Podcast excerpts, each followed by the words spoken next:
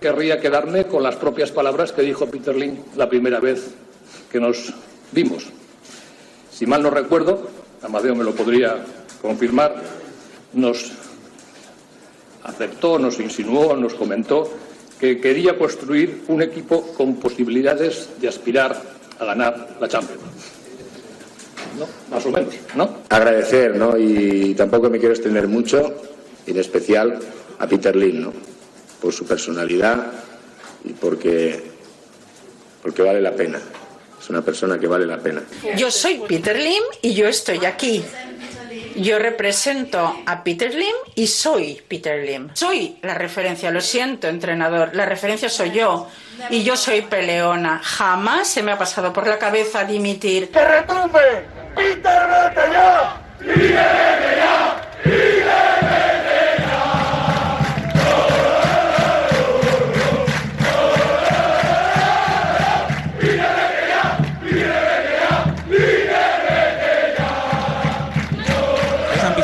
Escudo de nuestros abuelos, de mi abuelo.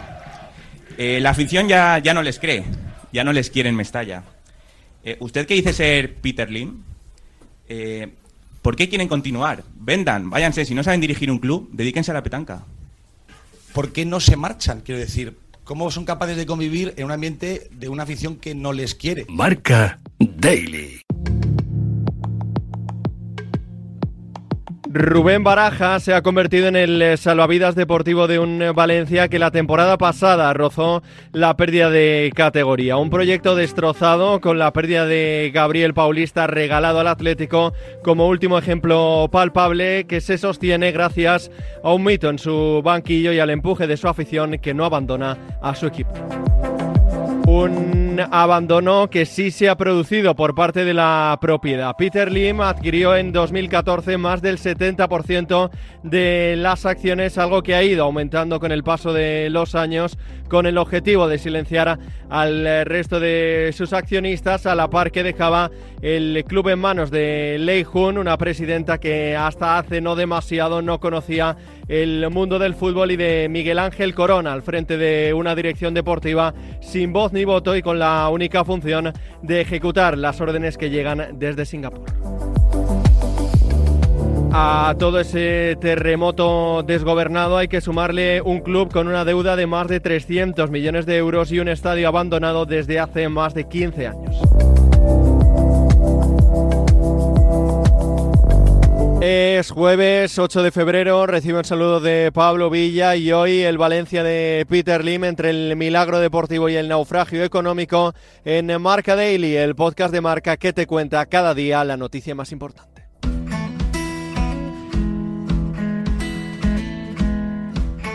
Yo lo tengo bautizado como la rotonda.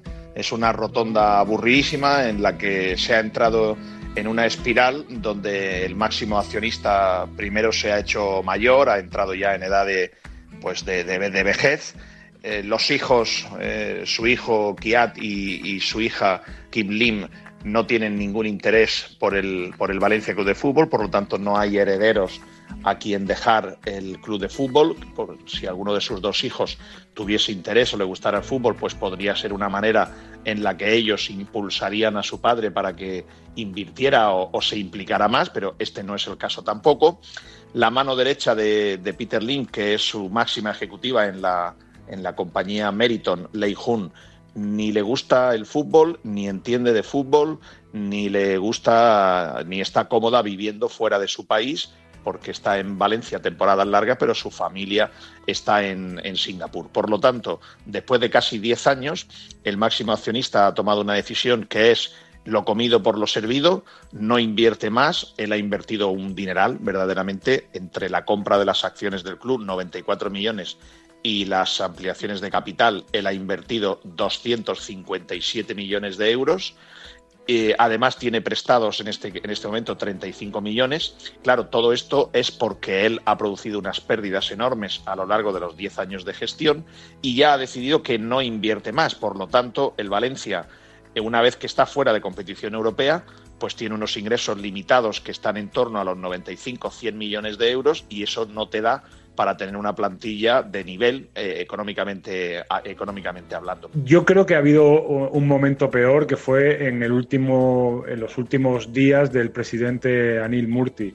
Eh, entonces en, eh, había una situación clara de, abandono por parte de, Peter Lim, que había dejado aquí a, a un presidente, bueno, pues como a un cualquiera, lo había puesto aquí como, como rector del club y además llegó a romper relaciones eh, pues por su propio estilo, por su desfachatez y también por, por, las órdenes que cumplía por parte de Peter Lim, precisamente en el tema que tiene que ver con la relación con las instituciones públicas y el nuevo estadio. Yo creo que ahí sí que hubo una situación de de, pérdida, reputacional del club eh, en, lo, en, en, el fondo y en las formas. Eh, ahora, con Lei Jun, es verdad que se han mejorado las formas, pero en el fondo está todo más o menos igual. Nos vamos a la capital eh, del Turia con eh, Fernando Álvarez, delegado Marca en eh, Valencia, y Pedro Morata, al que escuchas cada lunes en Sin Ataduras en la sintonía de Radio Marca Valencia. El primer embrollo a resolver, Pedro, es por qué no vende Peterlin. Yo creo que por, por dos motivos. El primero, porque no ha debido tener ninguna oferta solvente y seria que a él le satisfaga, porque ya veremos a ver cuando haya alguien que de verdad quiera comprarle el club, qué cantidad de dinero va a pedir este hombre. Y en segundo lugar, sinceramente pienso que es una cuestión de rencor. Él tiene orgullo mezclado con rencor. La gente de Valencia constantemente hay protestas internacionales, locales de todo tipo para tratar de minar su reputación y él, pues probablemente no le hace daño gravemente su inversión económica aquí y por rencor pues va sometiendo al Valencia a, como si fuese una vela que la va apagando poco a poco. Y segundo, si realmente ha habido alguna oferta creíble para comprar las acciones. Que yo conozca, sé que ha habido mm, mm, fondos de inversión. Yo el otro día citaba uno concreto, un fondo eh, americano que se llama Headway, que sé positivamente que estuvieron en Valencia trabajando durante un mes eh, económicamente con todos los números del club para tratar, son fondos de inversión que se dedican a comprar un, activo, en este caso un club de fútbol, tratar de mejorarlo, reflotarlo, revalorizarlo y a los máximos entre 5 y 7 años revenderlo por más dinero. Pero cuando estudiaron la deuda, eh, la deuda que todavía mantiene el Valencia Club de Fútbol el bajón de ingresos que tiene el equipo al no estar en competición europea, el dinero que es necesario para terminar el, nuevo estadio, que para terminar el, nuevo estadio que está a mitad de acabar, hacen falta alrededor de 180 millones de euros y solamente el Valencia cuenta con 80 del, del, fondo CVC, del acuerdo con, con, la liga. Entonces, cuando este fondo analizó los números, dijo, no es rentable, no voy a poder hacer negocio con él y lo desechó. Y seguramente pues habrá habido eh, más intereses. Pero yo creo que Peter Lin solamente considerará eh, y creo que lo hará, porque no tiene ningún sentido. O sea, él si no va a crear un problema, imaginemos, oye, eh, no tiene nada que ver el descontento mío o de cualquier persona que quiera al Valencia Club de Fútbol, no tiene nada que ver con la salud de Peter Lin, ¿no? La, larga vida al, al hombre. Pero el día que Peter Lin fallezca, si no tiene resuelta la, salida, la herencia del Valencia Club de Fútbol, esto va a ser un problema gravísimo porque sus hijos no quieren el equipo. Entonces yo creo que por poca, por, prudencia, aunque sea poca, y por normalidad, aunque sea poca, este hombre debe ya de ser él incluso el que busque un, comprador para el Valencia y quitarse el activo. ¿Hay alguna manera por parte de la afición para convencer a Peter Lim que claudique y se abra a vender el club? Yo di una idea hace mucho tiempo. Eh, como, este Valencia no tiene objetivos, el año pasado sí, el año pasado el objetivo era no descender, que es más, entre comillas, eh, no, no, voy a decir divertido, pero que tiene más emoción luchar al menos por no descender que estar en mitad de la tabla en tierra, en tierra, en tierra de nadie, ¿no? Por supuesto que es más tranquilo estar en tierra de nadie, pero el Valencia lo que vengo a decir es que no lucha por entrar en Europa League o por entrar en Champions eh, porque le queda lejos y si no lucha por descender, estando en mitad de la tabla, que es lo que le va a pasar este año al Valencia, habrá un momento que el equipo ya más o menos está salvado, que no, que no va a tener apuros. Bueno, para mí eh, hay que hacer vaciados integrales de Mestalla, es decir, la gente que no entre hasta el minuto 10 de partido, por ejemplo. Y eso sí que es imposible que las televisiones lo oculten, porque se verá que parecerá que estamos en la época COVID, que se está jugando un partido de fútbol y el campo está vacío.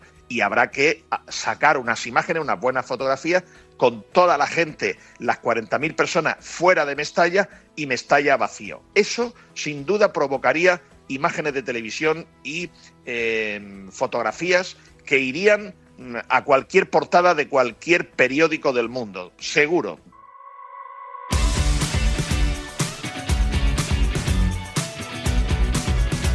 Ambición pasaría por, por tener la posibilidad de entrenar un Valencia que estuviera peleando por los puestos de privilegio, por estar arriba, por competir de tú a tú a los, a los grandes del fútbol español y, tratar de consolidarnos en las posiciones altas de la, de la clasificación. Ah, para eso, lógicamente, como tú bien dices, hay que tener un, un proyecto, hay que tener un, un- un camino a recorrer ah, y, lógicamente, pues eh, el propietario tiene que estar en la misma línea que, que yo tengo, ¿no? en el sentido de tener la misma, la misma ambición, ¿no? de, querer mejorar el equipo, de querer ir creciendo cada temporada y, por qué no volver a, a- a que el Valencia vuelva a estar entre los, entre los mejores.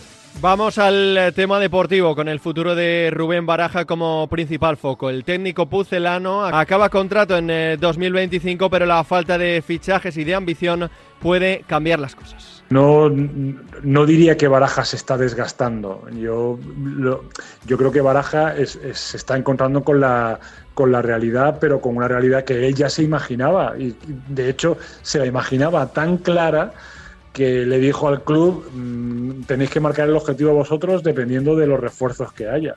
Entonces, eh, es verdad que el, el golpe de, de Rafa Mir, que no haya venido, sí que le ha hecho ver, eh, bueno, pues que realmente el Valencia, pero no, no, para él creo que no ha sido una sorpresa. A ver, voy a, voy a intentar empezar desde el principio. Baraja sabía desde finales de noviembre, principios de diciembre, que el mercado de fichajes del Valencia iba a obedecer a parámetros económicos y no deportivos. Es verdad que la plantilla se debilita porque vendes a, perdón, rescindes a Paulista para no tener que renovarlo automáticamente si cumple 20 partidos y solo viene eh, Peter Federico. Y además le habías, te había, el club se había comprometido con el entrenador en que le iba a traer a, a Rafa Mir. Eh, y finalmente no llega, pues bueno, por, es verdad que porque el Sevilla eh, está demasiado vivo intentando mejorar unas condiciones, pero también porque el Valencia finalmente no quiere rematar la operación. Y yo creo que muy mal se tendrían que dar las cosas. Creo que se tendrían que desgastar mucho más como para que él rompiera ese vínculo en verano. No digo que no pueda pasar, pero sinceramente para mí eso sí que sería una gran sorpresa o tendría que haber un deterioro muy grande en estos meses que quedan de temporada. Le queda un año más de contrato, pero yo creo que Baraja, su familia y su agente harán una reflexión en verano.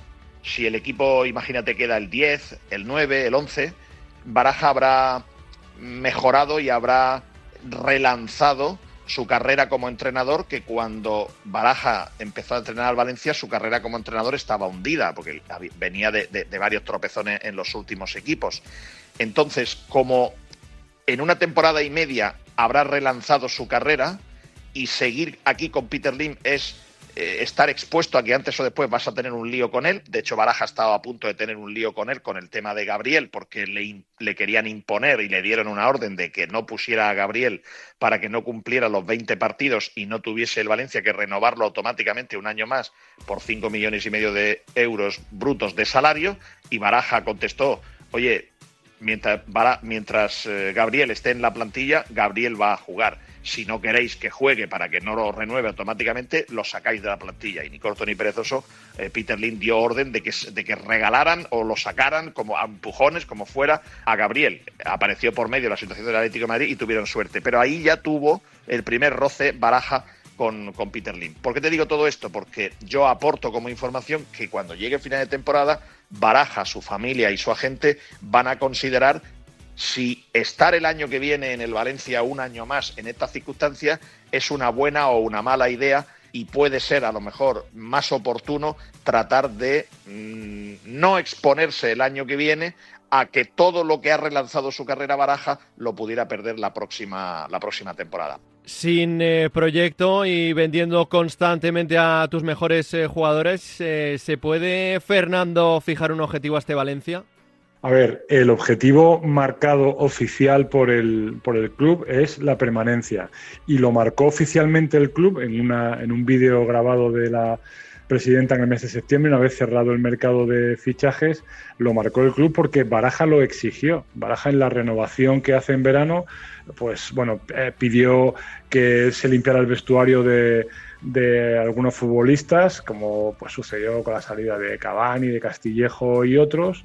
Eh, bueno, pidió también un contrato acorde con el de sus predecesores. Y, eh, una y la tercera premisa que, que pidió, que exigió, fue que el club, una vez cerrado el mercado de fichajes, estableciera el objetivo, eh, que era un modo también de liberar un poco de presión a los futbolistas jóvenes y también de, que fuera el club el que tuviera que decir, con el esfuerzo económico que había hecho en verano, lo que, lo que le exigían al entrenador. Establecido oficialmente la permanencia, pues ahora con 35 puntos, a 18 más el golaveraje de, de los puestos de descenso, hay ilusión en la ciudad y en un poco en el entorno y también en el vestuario, pues por intentar llegar a algo más. ¿no? Ya se ha llegado a hablar de Europa, pero el otro día, después de la derrota en el Metropolitano, hace dos jornadas, eh, ya Baraja dio un toque de atención, ¿no? Y dijo, bueno, aquí mucho hablar de Europa, pero hay que, hay que demostrarlo en el, en el día a día. Así que es verdad que la gente se está ilusionando porque el Valencia está francamente bien, pero el objetivo que se marcó es la salvación. Y yo creo que una vez que esté conseguida matemáticamente, si se sigue en esta línea, el Valencia lleva cinco victorias en los seis últimos partidos, pues yo creo que sí es verdad que se puede aspirar o soñar con Europa. Javi Guerra, Andrea Almeida, Diego López, eh, Mamardasvili, mucho joven con eh, talento que están destinados a salir antes o después. No te quepa la menor duda que el máximo accionista, eh, si el verano pasado hubiera venido una oferta por Mamardasvili de 22 millones de euros, lo hubiera vendido. Si este próximo verano hubiera una oferta de 30 millones de euros por Javi Guerra, lo va a vender. O sea, esto no tengan ni la más mínima duda los, políticos no se fían, como es lógico, de Peter Lim. ¿Por qué no se fían? Porque cuando Lim compró el club en noviembre de 2014, lo compró sabiendo que él tenía una obligación legal por un contrato administrativo firmado con, con la Generalitat y con el Ayuntamiento, por el cual el Valencia Club de Fútbol tenía la obligación de terminar el nuevo estadio antes de mayo de 2021, es decir, Lim tuvo siete años desde que compró el club para terminarlo, porque si no lo terminaba, perdía la recalificación urbanística que, se le había concedido al Valencia en el solar del viejo Mestalla y también en un solar adyacente al nuevo Mestalla. ¿Qué es la recalificación urbanística?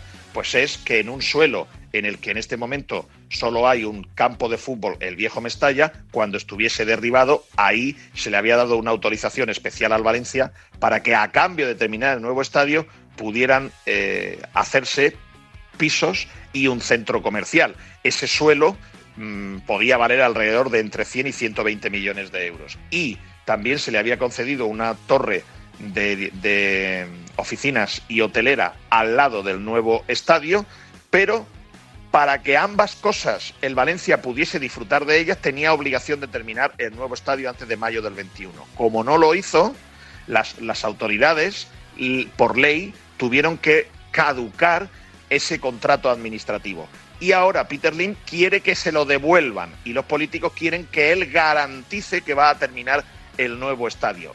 Y el otro gran frente, el nuevo estadio, un eh, proyecto arrancado en 2007 eh, y que tras eh, pasar por manos de gestores valencianos fue uno de los grandes puntos de discusión en el aterrizaje de Peter Lim. Más de 17 años después sigue abandonado, pero que Fernando puede suponer un punto de inflexión en el futuro del singapurense. Esa es la sensación que hay en Valencia. Y, yo creo que ha, habido, pues, está viendo, están, eh, se están sucediendo movimientos o gestos que hacen pensar que ese es un poco el plan. Pues uno de ellos es la propia desinversión que hay en el, en el Valencia, la, pues la poca inversión que hay en, futbolistas, en reforzar el equipo, en hacer un proyecto eh, de equipo, sino que hacerlo, hacer un, equipo peque, pequeñito, ¿no? que sea sostenible y que por ahí, bueno, pues eh, a, para una posible venta, pues el que tenga que venir, aparte de pagarle, vamos a poner una cifra 300, 400 millones de euros, sepa que luego no tiene que poner más en el equipo, que el equipo es sostenible. Y luego, por ejemplo, con el, en el caso del nuevo estadio es evidente, porque además los fondos de, de inversión que puedan estar interesados, que muchos piensan en el mercado asiático, pero no hay que descartar tampoco el de los fondos norteamericanos, que la cuestión inmobiliaria les suele interesar bastante, pues sería un, algo muy apetecible poder meterse eh, en, un, en, un, proyecto, en un club de fútbol que tiene un estadio que es propio, que, es que, no, que no es municipal y que tiene unas posibilidades eh, urbanísticas de cesión de, pues de naming, de, una, de un terciario, de la posibilidad de una explotación que la actual Mestalla eh, no la tiene. Y es verdad que se está ahora también sucediendo, está surgiendo aquí en Valencia una visión más romántica, que es la de no irse de, del viejo Mestalla, pues por muchos motivos, ¿no? que además pues, son, pueden ser comprensibles, pero es verdad que no, no forma parte de la hoja de ruta del ayuntamiento, ni mucho menos. Valencia estaba destinada a ser una de las ciudades fuertes de cara al Mundial 2030, eh, un objetivo que no está ni mucho menos claro la candidatura de Valencia la forma la Generalitat Valenciana, el Ayuntamiento de Valencia y la Federación Valenciana de Fútbol y el Valencia Club de Fútbol. Pero el único que puede garantizar a la FIFA antes del mes de julio, que es cuando lo tiene que hacer, que el estadio estará terminado, es el Valencia Club de Fútbol. Y Peter Lim no va a garantizar eso si no le devuelven el, el diamante urbanístico que te estaba comentando. Por lo tanto, estamos en otro bucle. Muchos frentes por eh, resolver en un eh, Valencia que está muy lejos de ser eh, lo que fue. Hasta aquí una nueva edición de Marca Daily, un podcast disponible en todas las plataformas. Mañana más y mejor.